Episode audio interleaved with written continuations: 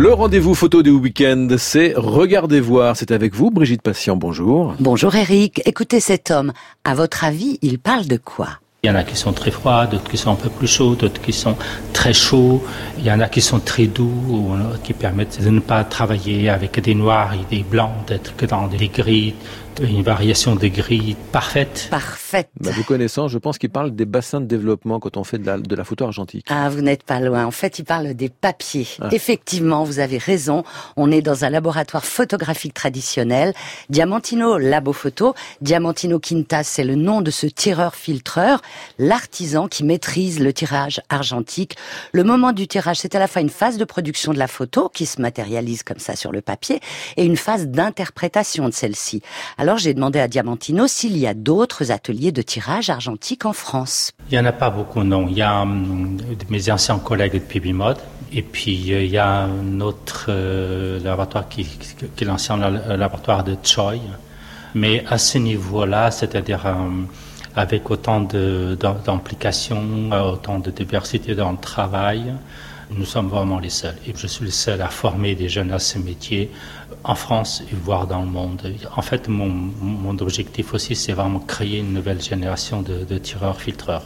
Cela, ça demande énormément d'implication de ma part, parce que c'est bon, faut trouver des perles rares. C'est pas un métier fait pour tout le monde. C'est un métier très dur très très dur. Il faut tout donner, il faut tout donner tout ce qu'on a dans le cœur, dans les tripes, dans la tête. Euh, et puis on fait de la couleur du noir et blanc en même temps. On travaille sur d'autres supports que le papier, on travaille sur la pierre, du bois, le verre, euh, le métal, etc. On participe à des projets comme ça, on travaille beaucoup pour des plasticiens, on explore au maximum le tirage argentique. Et, ça, c'est quelque chose, euh, ce métier avant était très, très, très hiérarchisé. C'est-à-dire qu'un tireur pouvait passer 30 ans toujours avec ma balanceur à faire toujours la même chose. Voilà. Et parfois les tireurs noirs et blancs ne se mélangeaient pas avec les tireurs couleurs, il y avait comme ça des barrières. Alors que là, nous voyons que c'est une photographie, c'est tout. C'est ça la seule chose qui nous intéresse. Et à partir de là, on, on oublie la technique. Et donc c'est ça aussi que j'apprends à mes jeunes à être que dans l'émission et pas dans la technique. Maurice, Géraud, Romain, Manon sont les jeunes salariés de Diamantino. Je visite tout, la pièce où sont les papiers, il y en a des très très rares qui sont un peu gardés comme un bon vin dans une cave. La pièce sécurisée où sont les négatifs de certains grands photographes, Varda, Gilles Caron, Xavier Lambourg, etc. Des cabines où sont les agrandisseurs. La salle de développement, Eric, avec le... Le bac de révélateur Puis le bac. Euh, de développement Non. Le, bac d'arrêt, on, arrête, on fixe. Exactement, c'est l'eau qui stoppe l'action. J'ai fait ça il y a très longtemps. Et puis le fixateur.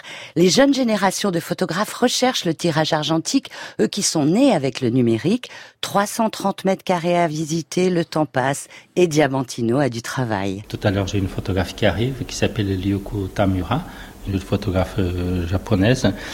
Et nous venons de terminer un travail pour une expo qu'elle a fait au Château Lacoste, euh, Aix-en-Provence. Et ce matin, nous avons rendez-vous avec elle pour en faire deux autres qu'elle a vendues. Et actuellement, nous sommes en train de travailler. Tous ces agrandisseurs, ces deux-là sont occupés pour des tirages pour euh, Clémentine La Ferronnière, des tirages de, de photos de James Barnor. C'est un photographe que j'ai découvert il y a quelques années par intermédiaire de Clémentine, bien évidemment.